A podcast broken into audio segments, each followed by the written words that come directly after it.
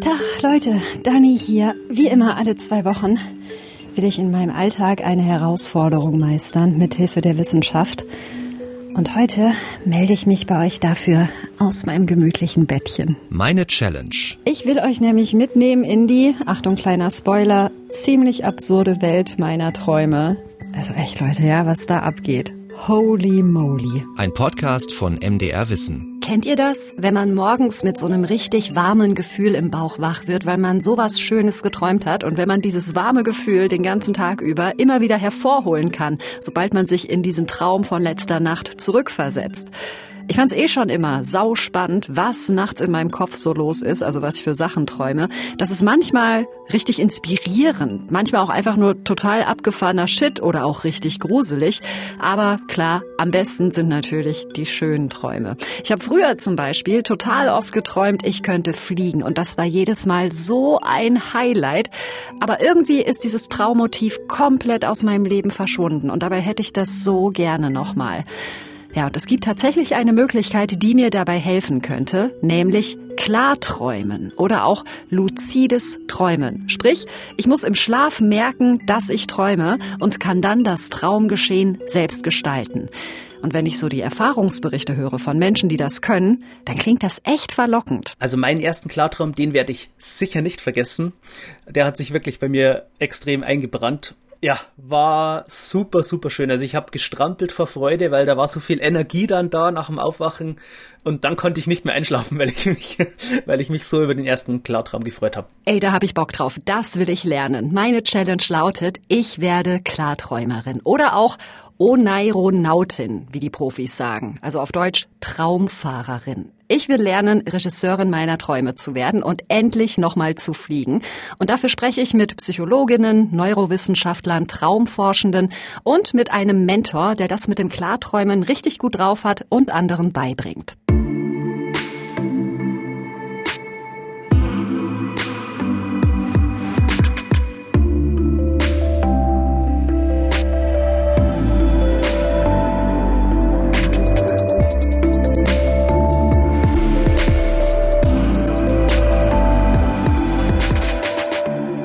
Tatsächlich beginnt meine Challenge schon viele Wochen bevor ich diese Folge hier aufnehme, denn der allererste Schritt, wenn man Klarträumen lernen will, lautet, ich muss mich mit meinen Träumen beschäftigen. Heißt, ich muss Traumtagebuch führen. Jeden Morgen direkt nach dem Aufwachen aufschreiben, was ich geträumt habe.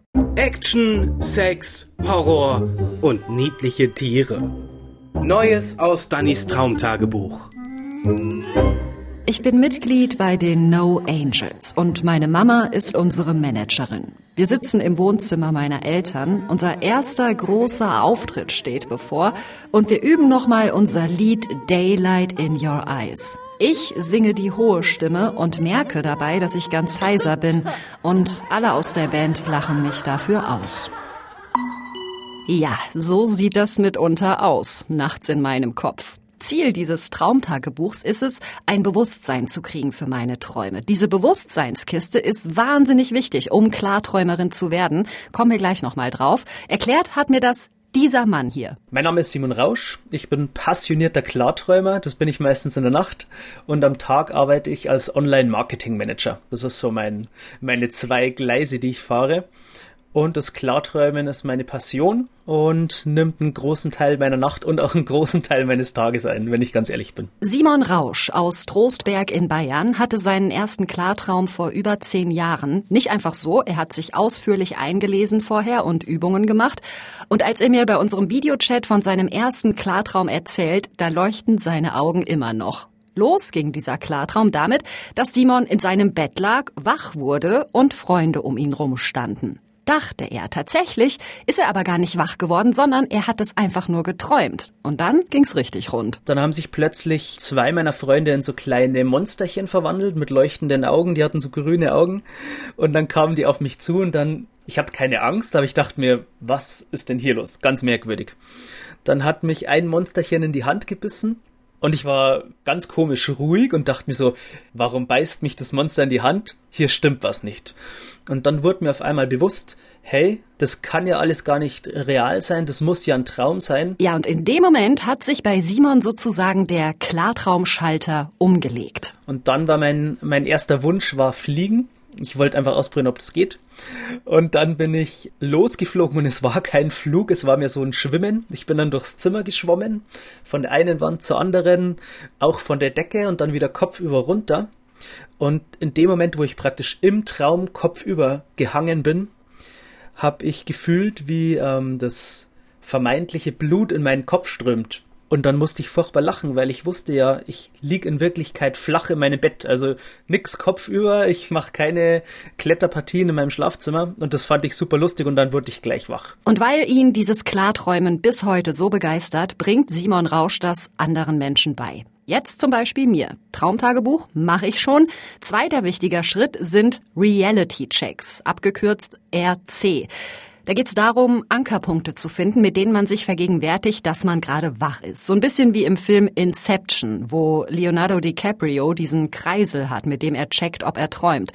Und ich zum Beispiel, ich gucke mir immer meine Hand ganz genau an und fasse sie an und sehe halt, okay, ich habe fünf Finger, alles normal, auch um mich rum, ich bin wach. Es gibt auch noch tausend andere Möglichkeiten für solche Reality-Checks und es geht einfach immer nur darum, sich bewusst zu machen, träume ich gerade oder nicht. Mein Lieblings-Reality-Check mittlerweile, und das hat sich auch am Anfang recht schnell geändert, das war der Nasen-Reality-Check, der Nasen-RC.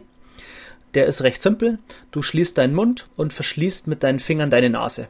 Und dann versuchst du durch die geschlossene Nase ein- oder auszuatmen oder beides und klappt natürlich im echten Leben nicht. Aber wenn du das oft genug am Tag machst, dann passiert das irgendwann im Traum und dann machst du das gleiche eben im Traum. Das heißt, deine Traumfinger verschließen deine Traumnase und dann merkst du zwei Dinge. Und zwar deine verschlossene Traumnase, aber gleichzeitig, wenn du einatmest oder ausatmest, dann atmest du ja durch deine echte Nase ein und das ist so ein paradoxes Gefühl und das lässt einen einfach erkennen, dass man klar träumt. Ja, und wenn ich meine Challenge schaffe, dann ist es im Idealfall irgendwann so, dass ich meine Hand angucke und merke, äh, Moment, irgendwas ist da komisch. Sieht komisch aus, fühlt sich komisch an, hier stimmt was nicht, das muss gerade ein Traum sein. Und dann kann ich hoffentlich einfach losfliegen. Ich bin gerade auf dem Weg zum Supermarkt und mache brav meinen Reality-Check, gucke meine Hand an fünf Finger, alles so wie es soll. Ich mache jetzt auch immer noch diesen Reality-Check, äh, den mir Simon Rausch empfohlen hat, von wegen Nase zuhalten. Jawohl, ich kann nicht atmen.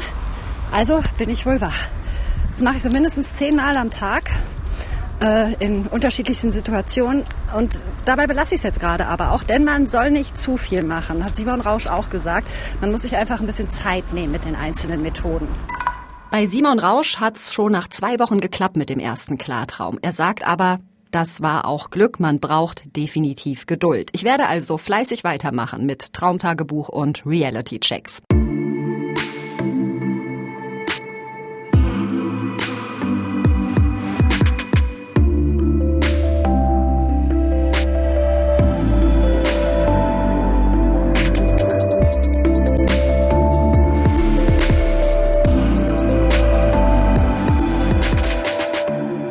Okay, die To-Do-Liste für das Projekt Danny will im Traum fliegen steht. Aber warum träumen wir denn überhaupt? Also, das machen wir doch wahrscheinlich nicht nur, damit wir nachts ein bisschen Spaß haben. Da muss doch irgendein Zweck hinterstecken. Ich meine, ich mache diesen Podcast hier jetzt schon lange genug, um zu wissen, unser Gehirn ist eine hocheffiziente Maschine und macht nicht einfach sowas just for fun. Was wir wissen ist, dass ein funktionierendes Gehirn ein subjektives Erleben erzeugt oder zumindest irgendwie damit verbindet. Ähm, es könnte durchaus sein, dass die Natur sich einfach nicht die Mühe gemacht hat, dieses nächtliche subjektive Erleben abzuschalten. Das ist Michael Schredel, wissenschaftlicher Leiter des Schlaflabors am Zentralinstitut für seelische Gesundheit in Mannheim. Er erforscht unter anderem unsere Träume und er kann selbst auch klar träumen. Er schreibt schon seit 1984 Traumtagebuch. Rund 15.500 Einträge hat er da schon gesammelt. Sprich, wenn einer wissen muss, was das alles soll, dann ja wohl er. Es gibt viele, die sagen, es hat eine Bedeutung oder zumindest spielt es eine Rolle bei der sogenannten schlafbezogenen Gedächtniskonsolidierung. was eben eine wichtige Aufgabe des Gehirns ist, eben die Information, die tagsüber aufgenommen wird, einfach nochmal verbessert abzuspeichern ob da die Träume eine Rolle spielen oder nicht, ist bisher noch unklar. Ja, das ist tatsächlich eine Frage, auf die die Forschung noch nicht die Antwort gefunden hat. Manche sagen, wir verarbeiten im Traum Erlebtes und legen es im Gedächtnis ab. Andere sagen, nein, Träume sind nach vorne gerichtet. Wir planen und proben Dinge, die uns bevorstehen und an die wir halt jetzt schon denken. Und es gibt auch vereinzelt Stimmen, die sagen, ach, Träume haben gar keinen Zweck. Das sind einfach nur Nebenprodukte des neuronalen Feuerwerks, das unser Gehirn im Schlaf zündet. Rum wie numm, manchmal erinnern wir uns ja noch nicht mal an das, was wir geträumt haben, ja? Ich meine, wenn ihr morgens wach werdet, was habt ihr noch im Kopf von dem, was ihr geträumt habt? Simon Rausch, der Profi-Klarträumer, hat mir erzählt, dass er manchmal bis zu acht Träume in sein Traumtagebuch geschrieben hat nach einer Nacht. Und ich habe so gedacht, scheiße, scheiße, scheiße, mein Maximum sind bisher zwei Träume, an die ich mich noch erinnern konnte. Und dabei haben wir aber die ganze Nacht durchgehend Action im Kopf, sagt Michael Schredel. Ähm, es ist tatsächlich so, dass es aktuell keinen Beleg dafür gibt, dass wir irgendwann aufhören zu subjektives Erleben zu haben. Das heißt, heute ist tatsächlich die gängige Meinung, dass es im Einschlafen, da gibt es auch viele Studien dazu, die das zeigen, im Einschlafen und wenn man die Leute weckt, bei fast allen Weckungen auch Traumberichte bekommt. Das heißt, dieses subjektive Erleben ist immer aktiv. Wenn man jemanden aus dem Tiefschlaf weckt, ist es natürlich schwieriger, das zu erinnern, als wenn man jemanden in der zweiten Nachthälfte aus dem REM-Schlaf weckt. Aber bei unseren Studien ähm, kann man ganz klar sagen, wenn wir jetzt junge, gesunde Probanden untersuchen und die aus dem REM-Schlaf wecken, haben wir 100% Traumerinnerung, egal wann wir sie wecken. Und das heißt für uns, da ist immer irgendwas. Kurze Begriffserklärung. Wenn wir schlafen, dann durchläuft unser Körper verschiedene Phasen. Es gibt die Tiefschlafphasen, wo wir richtig deep weg sind. Und die wechseln sich so wellenartig ab mit den REM-Phasen. REM steht für Rapid Eye Movement und das heißt so, weil sich in dieser Phase unsere Augen hinter den geschlossenen Lidern ganz schnell hin und her bewegen. Es gibt Studien, die zeigen, wahrscheinlich tun sie das, weil wir da gerade eine Traumszenerie betrachten. Und die Forschung, die ist auch lange davon ausgegangen, dass wir nur in diese diesen REM-Phasen auch tatsächlich träumen. Das gilt aber inzwischen als widerlegt. Nach aktuellem Stand träumen wir durchgehend. Morgens ist halt bloß viel davon weg. Deshalb habe ich mein Traumtagebuch auf mein Nachtschränkchen gelegt und versuche da wirklich sofort nach dem Aufwachen alles reinzukritzeln, woran ich mich erinnern kann. Denn sobald unser Gehirn einmal endgültig auf wach umgeschaltet hat, verblassen diese Traumerinnerungen einfach wahnsinnig schnell. Los ist aber immer was. Und was in unserem Kopf nachts los ist, das verändert sich tatsächlich auch mit dem Alter. Je nachdem, wie unsere aktuelle Lebenswelt aussieht. Also die Trauminhalte hängen von dem ab natürlich, was wir tagsüber erleben. Und das ist beim Studierenden oder Kind oder Jugendlichen oder jungen Erwachsenen, älteren Erwachsenen oder älteren Menschen unterschiedlich. Äh, ein Beispiel vielleicht, was äh, auch recht deutlich zutage tritt, ist zum Beispiel die Anzahl von Tieren im Traum. Kinder träumen viel häufiger von Tieren als Erwachsene. Und es macht natürlich auch Sinn, weil sie A, haben sie ihre Stofftierchen und äh, lesen halt viel mehr Tiergeschichten und Dinosaurier haben wir bisher nur in, in Träumen von Kindern gefunden. Und das heißt, da ist ganz klar, dass das die Wacherfahrungswelt sich auch direkt im äh, Traum widerspiegelt. Okay, klingt ja alles einleuchtend, aber was sagen dann bitte Träume wie dieser hier über meine Lebenswelt aus? Action, Sex, Horror und niedliche Tiere. Neues aus Dannys Traumtagebuch. Ein Zeichentrick-Nilpferd will Rettungsschwimmer werden. Sein Freund, der Elefant, gibt ihm eine Schwimmweste und sagt, das ist eine Speckweste, aber sie macht nicht fett. Schnitt. Das Nilpferd steht in der Speckweste am Strand und ist traurig, weil es sich doch fett fühlt. Dann plötzlich wird die Szene zum Werbespot. Der Slogan Speckweste, wie Stepp, aber mit Speck. Was war das denn bitte, ey? Ja, und dann auch noch ein Werbespot in meinem Traum. Ich sollte vielleicht weniger Fernsehen vorm Schlafen gehen.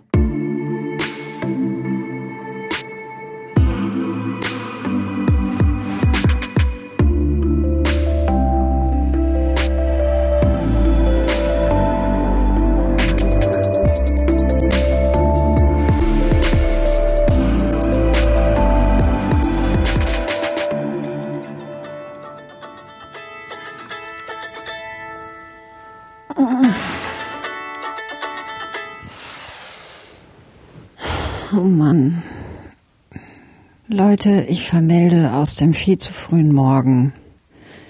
Immer noch kein Klartraum. Um, ey. Ja, ich meine, hallo, wir leben im Zeitalter der künstlichen Intelligenz, wir fliegen zum Mars und hast du nicht gesehen. Also kennt die Forschung doch vielleicht geile technische Hilfsmittel, mit denen ich endlich, endlich losfliegen kann nachts. Mein Name ist Martin Dresler, ich bin kognitiver Neurowissenschaftler am Donders Institut im niederländischen Nimwegen. Martin Dresler forscht zu unserem Schlaf und den kognitiven Prozessen währenddessen. Also, was passiert da im Gehirn? Zum einen lässt er seine Probandinnen und Probanden ebenfalls Traumberichte schreiben, zum anderen messen er und sein Team aber eben auch physiologische Merkmale. Und die zeigen, was wir träumen, das bildet sich, zumindest grob, in unserem Gehirn ab. Also das gibt es tatsächlich, also sowohl im EEG, aber auch mit der Magnetresonanztomographie gibt es äh, genau solche Studien, die sich anschauen, Träume, die halt mit bestimmten Bewegungen einhergehen, die zeigen dann tatsächlich Aktivierungen dieser Motorzentren tatsächlich auch lateralisiert, das heißt je nach Hirnhälfte und Körperhälfte verschieden. Ähm, das spannende Phänomen ist, dass ich, wenn ich meine linke Körperhälfte bewege, dann auf der rechten Seite der Motorkortex aktiv wird. Und genau das können wir durchaus auch im Traum sehen, dass wenn Menschen davon träumen, die linke Hand zu bewegen, dass sich zum Beispiel der rechte Motorkortex dann eben aktiviert zeigt. Also Träume sind keine Kinofilme, die unser Gehirn uns vorspielt und wir gucken uns das so passiv an, sondern wir spielen quasi in diesen Filmen mit. So sehr sehr sind wir in unsere Träume kognitiv involviert. Und auch, ob jemand einen Klartraum hat, lässt sich an der neuronalen Aktivität ablesen. Und zwar gleich hinter unserer Stirn. Auch im Wachzustand äh, spielt der Präfrontalkortex durchaus eine Rolle für kognitive Fähigkeiten und äh, kognitive Mechanismen, Arbeitsgedächtnis, Reflexion und so weiter. Und genau diejenigen Hirnregionen, die eben im Klartraum auch eine besondere Rolle spielen, scheinen diejenigen zu sein, die auch im, im Wachzustand mit sogenannten metakognitiven Prozessen einhergehen. Das heißt, immer wenn ich über mich selbst nachdenke äh, und über meine psychischen äh, Fähigkeiten nachdenke, dann sind diese Regionen besonders aktiv. Menschen, die das besonders gut können, haben da typischerweise auch ein bisschen stärker ausgeprägte Hirnanatomie. Und das finden wir auch durchaus bei Klarträumern, dass die in den gleichen Hirnregionen eben auch ein bisschen dickeren Kortex haben als Menschen, die niemals klarträumen. Also, der präfrontale Kortex ist sowas wie unser High-End-Bewusstsein. Wenn der anspringt, dann reflektieren wir zum Beispiel unser Handeln und unsere Gedanken, wenn wir wach sind. Was wäre denn jetzt, wenn sich mein präfrontaler Kortex wachkitzeln ließe, während ich träume? Dann müsste ich ja klar werden, also merken, aha, das ist ein Traum und dann eingreifen können. Es gab 2014 eine Untersuchung, die für ziemlich viel Aufsehen gesorgt hat. Da hat eine Kognitionspsychologin genau das gemacht. Mit ganz leichten elektronischen Impulsen im Gehirn wollte sie bei den Versuchspersonen Klarträume auslösen. Ganz so easy ist es dann aber doch nicht, erklärt mir Martin Dresler. Also mit der elektrischen Stimulation funktioniert es leider nicht so einfach, wie es sich anhört. Da gibt es mittlerweile drei Studien zu, die sich das angeschaut haben, die alle versucht haben, eben den Präfrontalkortex ähm, elektrisch zu stimulieren. Und in allen drei Studien wurde kein vollständiger Klartraum ausgelöst. Das heißt, dass Menschen wirklich komplett klar wurden und dann auch mit den Augen signalisieren konnten. In zwei von diesen drei Studien wurde gezeigt, dass wenn man eben die Probanden nachher aufweckt, dass sie in bestimmten Fragebögen leicht erhöhte Werte aufzeigen, die allerdings noch immer weit von echter Klarheit entfernt sind. Das heißt, das ist eher ein sehr theoretisches Mittel. Was aber wohl funktionieren kann, ist akustische und visuelle Stimulation. Zum Beispiel gibt es Schlafbrillen, die damit arbeiten. Dass man einfach bestimmte Töne oder bestimmte Lichter zum Beispiel ähm, im Wachzustand mit dem Gedanken, das ist ein Traum, ich träume jetzt, assoziiert und im Schlafzustand, im REM-Schlaf insbesondere wieder einspielt. Und sehr häufig werden diese ähm, Töne oder ähm, Lichter dann in den Traum eingebaut und dienen im Grunde so als Hinweis für den Träumenden, oh Moment, das ist ein Traum, das hatten wir doch vorher abgesprochen. Solche Gadgets können eine Stütze sein, sagt die Wissenschaft, aber ohne die Kopfarbeit, also ohne Traumtagebuch und Reality-Checks, geht nix. Das Problem in der Klartraumforschung ist, sagt Martin Dresler, dass es eben auch so wenig Leute gibt, die luzide träumen können. Dadurch ist die Zahl der Versuchspersonen eben immer von vornherein begrenzt und man braucht aber ja eine gewisse Stichprobengröße, um wissenschaftlich valide Daten zu bekommen. Wenn man dann aber mal ein paar Klarträumende zusammenkriegt, dann sind die offenbar innerhalb ihrer Träume so ja, wie sage ich das? Sie sind so wach oder bewusst oder ja da, dass man sogar aus der Wachwelt mit ihnen kommunizieren kann, während sie träumen. Jedenfalls ein Stück weit. Das heißt, wenn ich im, in meinem Traum nach links schaue, dann können die, die Augen meines schlafenden Körpers eben auch nach links wandern. Und mit diesem Phänomen kann man einfach vorher absprechen mit träumenden Probanden. Ähm, sie sollen, sobald sie merken, dass sie klar werden, dass sie merken, dass sie gerade träumen, einfach nach links, rechts, links, rechts schauen, ganz deutlich. Und das kann man von außen dann wirklich deutlich sehen. Und dementsprechend kann die träumende Person dann sehr einfach nach außen kommunizieren, wenn sie in einem Klartraum ist. Was wir kürzlich zusammen mit Kollegen aus verschiedenen anderen Ländern belegt haben, ist, dass das eben in beide Richtungen tatsächlich funktioniert. Das heißt, man kann auch Informationen in den Traum reingeben und das während des Träumens und nicht nur vorher äh, sich absprechen. Ähm, und da haben wir verschiedene Möglichkeiten benutzt. Und äh, das geht zum Beispiel mit visuell oder akustischem Morsecode, dass man einfach kurze Töne sendet, die dann in den Traum eingearbeitet werden oder zumindest von den Träumenden wahrgenommen werden. Ähm, sehr kurze sprachliche Elemente sind auch möglich, dass wir zum Beispiel ganz kurz eine Frage stellen und sehr häufig wird das tatsächlich entweder in den Traum eingebaut oder eben irgendwie im Traum gehört oder gesehen.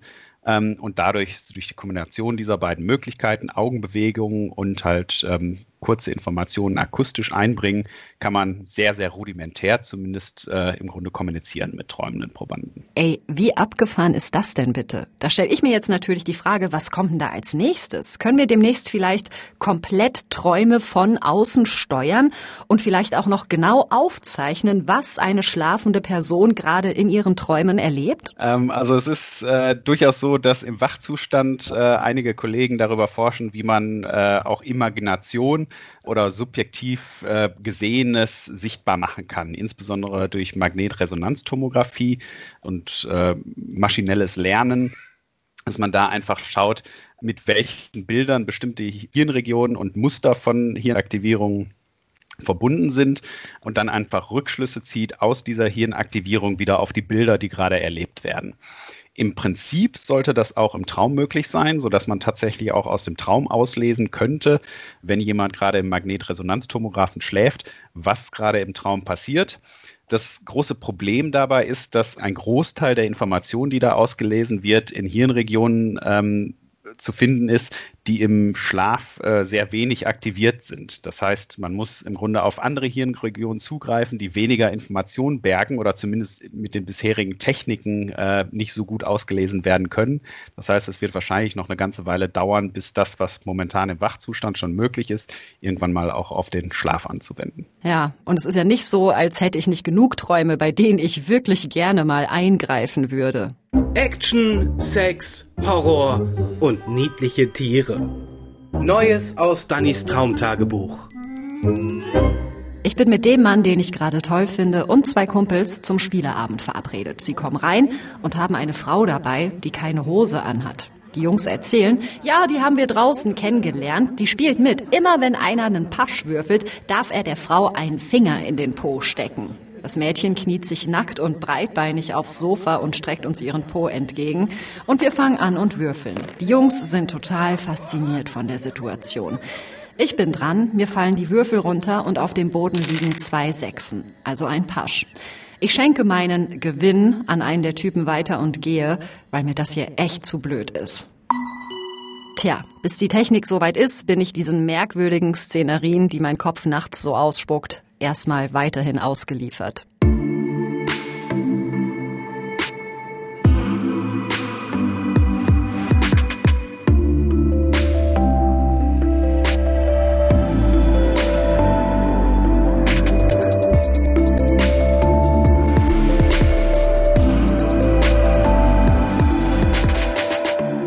Leute, ich habe hier immer noch keinen Klartraum in Sicht. Ich will jetzt endlich fliegen und gleichzeitig läuft mir die Zeit davon. Deshalb haue ich nochmal meinen Mentor Simon Rausch an. Ich führe schon Traumtagebuch, ich mache brav meine Reality-Checks und all das reicht auch bei manchen Menschen schon, damit es mit dem Klartraum klappt.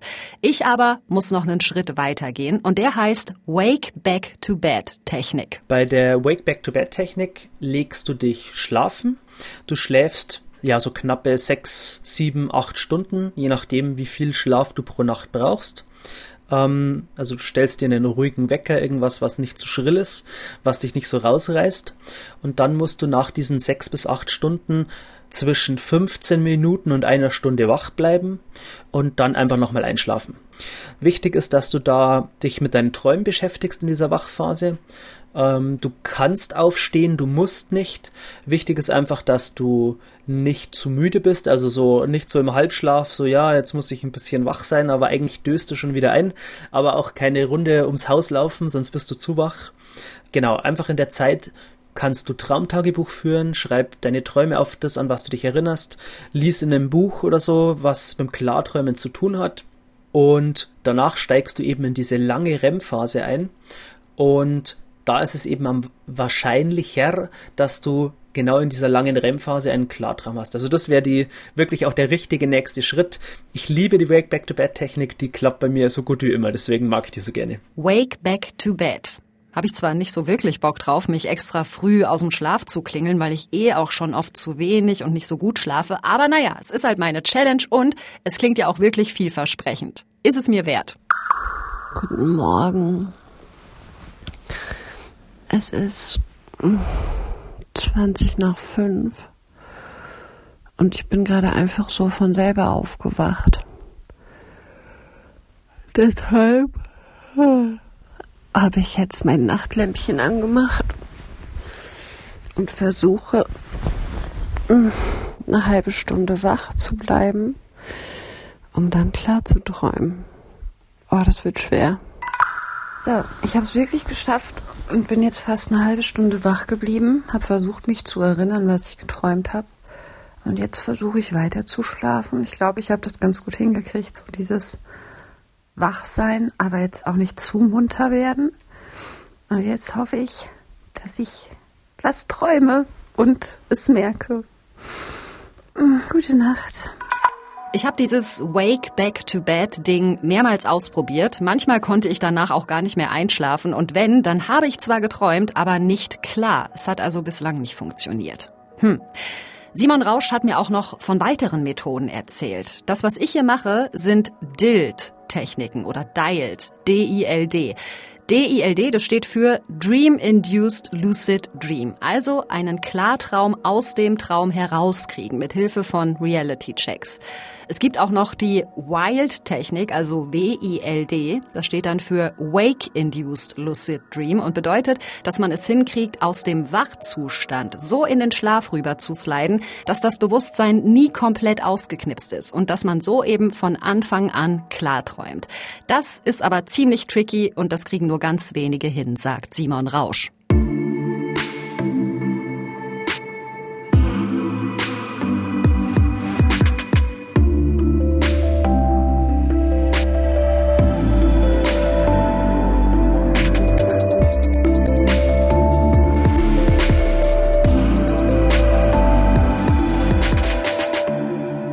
Leute, auch meine Träume bestehen nicht nur aus Sexwürfelspielen und niedlichen Zeichentricktierchen. Manchmal sind meine Träume auch einfach nur scheiße und anstrengend. Action, Sex, Horror und niedliche Tiere. Neues aus Dannys Traumtagebuch. Ich bin irgendwo unterwegs, draußen, eine Mischung aus Open-Air-Festival und sonnendurchflutetem Wald. Plötzlich steht ein Radiokollege vor mir und sagt, Daniela, du hast doch jetzt gerade Sendung bei MDR aktuell. Was treibst du dich denn hier rum? Hallo, wir haben seit zwei Stunden Stille auf der Antenne.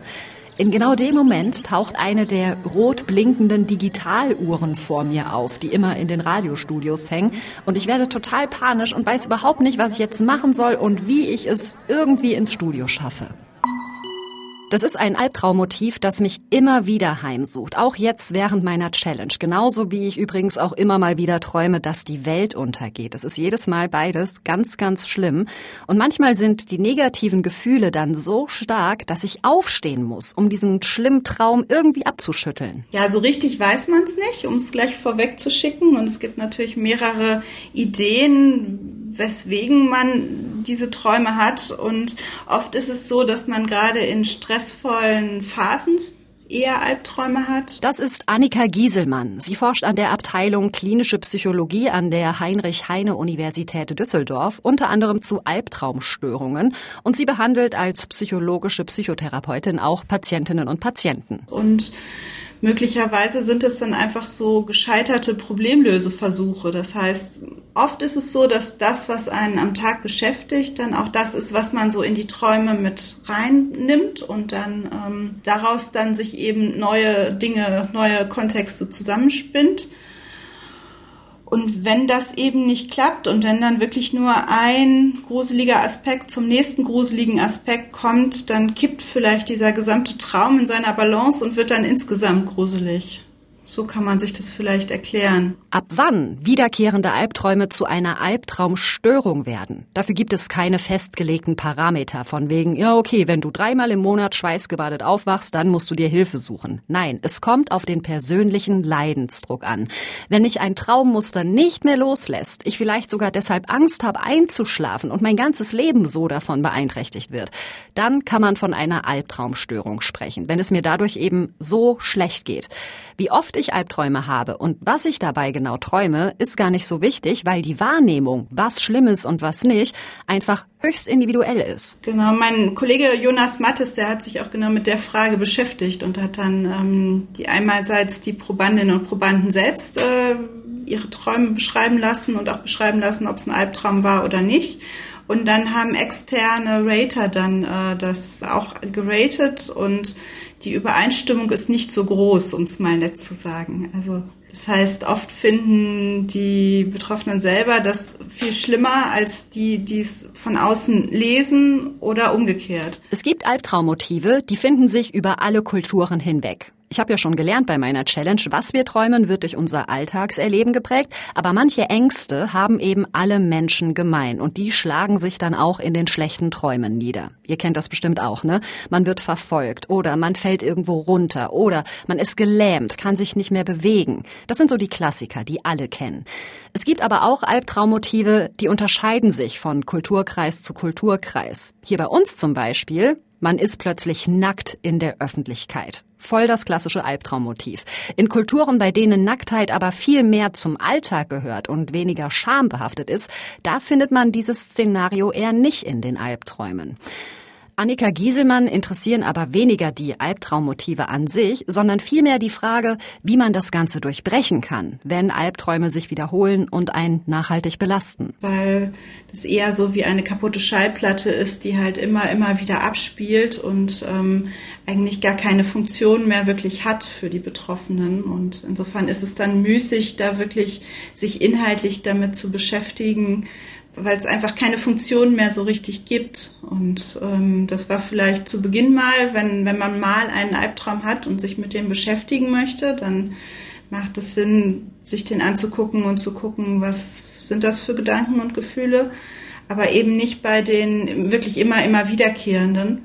Und die nehmen wir dann und ähm, schreiben die Geschichten um. Auch Klarträumen kann ein Ansatz sein, um Albträume in den Griff zu kriegen, sagt Annika Gieselmann. Aber das können halt viele nicht oder müssen es erst mal lernen. Und es gibt tatsächlich einen einfacheren Ansatz gegen Albträume, nämlich Imaginary Rehearsal Therapy, kurz IRT. Oder auch, einfacher gesagt, mentales Umschreiben. Und deswegen nimmt man sich dann tagsüber in einer sicheren Umgebung ähm, dann den den Traum vor und wir überlegen uns, was ist eigentlich das, was den Albtraum zum Albtraum macht? Was sind das für Aspekte, die da raus müssten, damit es eben kein Albtraum mehr ist? Und überlegen uns dann zu diesen verschiedenen Aspekten neue Beispiele, die vielleicht ganz gut da reinpassen würden, aber die eben nicht mehr so schlimm sind. Also das heißt, wenn man jetzt äh, durch ein dunkles Parkhaus läuft und irgendwie verfolgt wird von irgendwem, dann kann man ja gleich direkt sagen, okay, so dunkel muss das Parkhaus ja gar nicht sein. Es kann ja auch sein, dass es gerade sehr hell ist, sehr hell erleuchtet. Es kann sein, dass es gerade auch frisch gestrichen wurde und dann insofern dann auch gar nicht mehr so gruselig aussieht, sondern einfach sehr schick und sehr hübsch aussieht. Und dann ist es schon gleich nicht mehr so schlimm, wenn man da durchlaufen muss. Genau das macht Annika Gieselmann dann eben mit ihren Patientinnen und Patienten, den Albtraum umschreiben und ihm so das Bedrohliche nehmen. Ich verstehe das erst gar nicht so richtig, als sie mir das erklärt und frag nochmal nach. Heißt das dann, man erfindet sich einfach einen neuen Traum und träumt dann halt stattdessen einfach den? Weil das wäre ja dann doch sowas wie Klarträumen mit Ansage. Ja, das Witzige ist ja, dass man nicht dann den Alternativtraum träumt. Das habe ich noch nie von irgendwem gehört, dass man wirklich auch dann den veränderten Traum träumt. Wir vermuten, dass der Mechanismus dahinter ist, dass man ein Gefühl von Kontrolle wiedererlangen kann und dass man dann nicht mehr so hilflos dem Ganzen ausgeliefert ist, sondern man weiß eben, was man dann tun kann. Und man kann ja auch den Traum so lange bearbeiten, ja, bis er wirklich in keinster Weise mehr irgendwie komische, gruselige Gefühle wachruft. Also, man verändert gar nicht das, was man träumt, sondern man versucht, die Erinnerung und Bewertung des Traums zu bearbeiten und die Leute so eben aus dieser Horror-Endlosschleife rauszuschubsen. Und das ist auch gar nicht so schwer, sagt Annika Gieselmann. Man kann das ruhig auch erstmal ganz allein probieren, ganz easy. Und wenn man dann aber merkt, nee, es hilft nicht, dann sollte man sich auch nicht scheuen, professionelle Hilfe zu suchen. Denn es leiden mehr Menschen unter wiederkehrenden Albträumen, als ich bisher dachte. Ja, es ist tatsächlich ein Nischenthema, aber es ist jetzt schon so, dass ungefähr fünf Prozent der Bevölkerung ähm, sagen, ja, ich habe regelmäßig Albträume und nein, ich finde das nicht gut. Und das sind mehr Leute, als man so gemeinhin denkt. Und gleichzeitig gibt's aber kaum jemanden, der weiß, okay, Albträume können eine psychische Störung sein und man kann auch relativ einfach was dagegen tun. Man muss keine Psychoanalyse machen, wo man dann jahrelang sich auf die Couch legen und seine Träume deuten muss, sondern es reichen auch zwei, drei, vier, fünf Sitzungen vielleicht. Ähm, und es geht mir besser. Und das ist eigentlich das, was mich fasziniert, wo ich mich auch ernsthaft frage, warum das Thema einerseits häufiger äh, in der Bevölkerung ähm, zu sein scheint, als man jetzt so denkt, aber gleichzeitig auch kaum äh, in unserem Gesundheitssystem repräsentiert ist. Dabei ist die Albtraumstörung eine anerkannte Krankheit. Mehr dazu und zur Therapiemethode des mentalen Umschreibens verlinken wir euch in der Podcast-Beschreibung.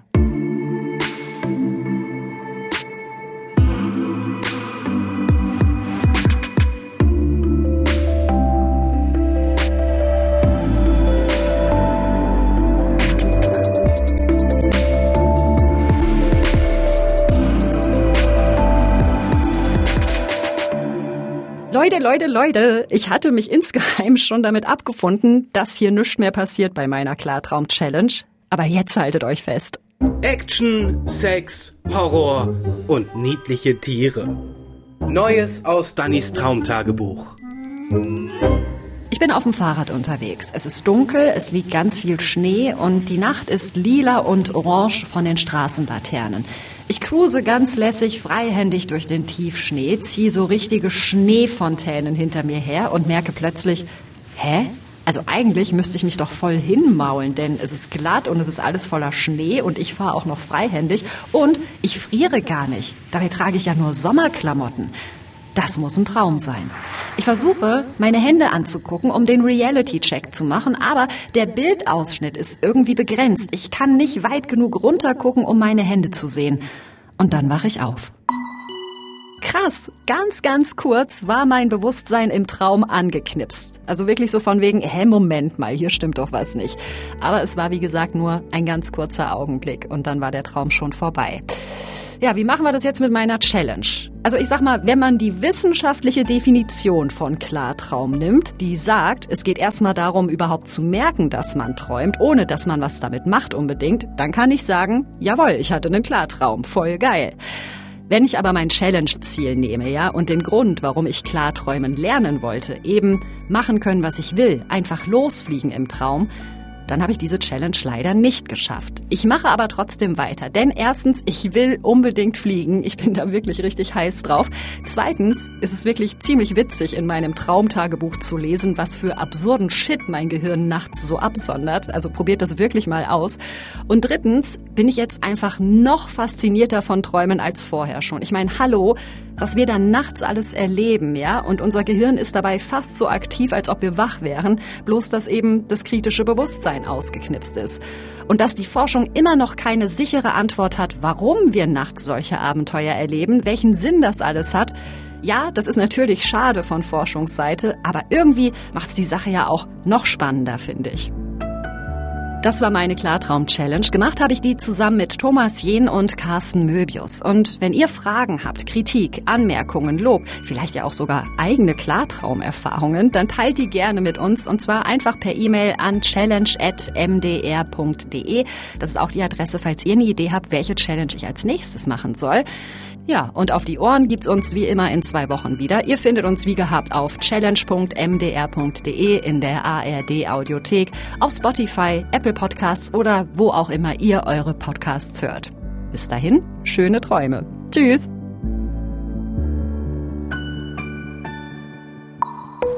Das war Meine Challenge, ein Podcast von MDR Wissen.